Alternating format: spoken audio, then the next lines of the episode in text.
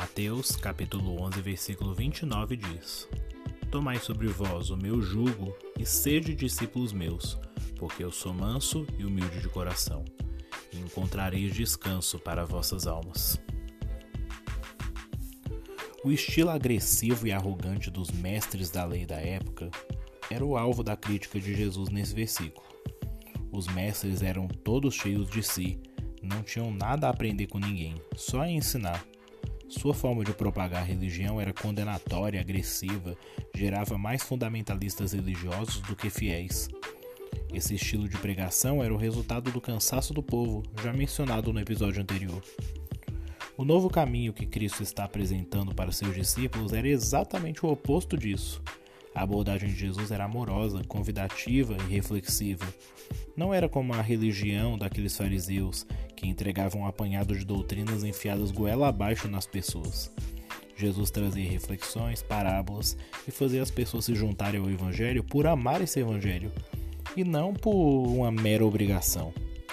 A humildade de Jesus era tão grande que, sendo filho de Deus, poderia impor seu reinado sobre os homens com todo o seu poder, mas ele preferiu ensinar as pessoas a pensarem por si mesmas. Mas com os fariseus, Jesus ele era mais incisivo, às vezes rude e firme. Jesus ele mostra com isso que é mais ou menos sobre isso que se trata o evangelho.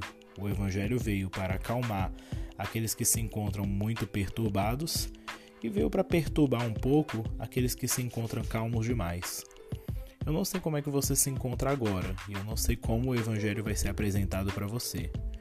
Mas se você é como esses fariseus, mestres da lei, cheios de si, achando que as suas obras, a sua santidade entre aspas, ou até a sua teologia vai te salvar, Jesus ele veio com o evangelho para te perturbar um pouquinho.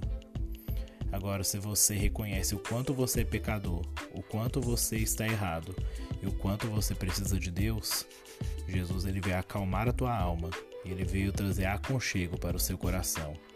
Calma, Jesus te ama e ele quer salvar a tua vida. Jesus te ama e ele quer estar perto de você o tempo todo. Receba o amor de Jesus, porque tudo está em Deus e Deus está em tudo.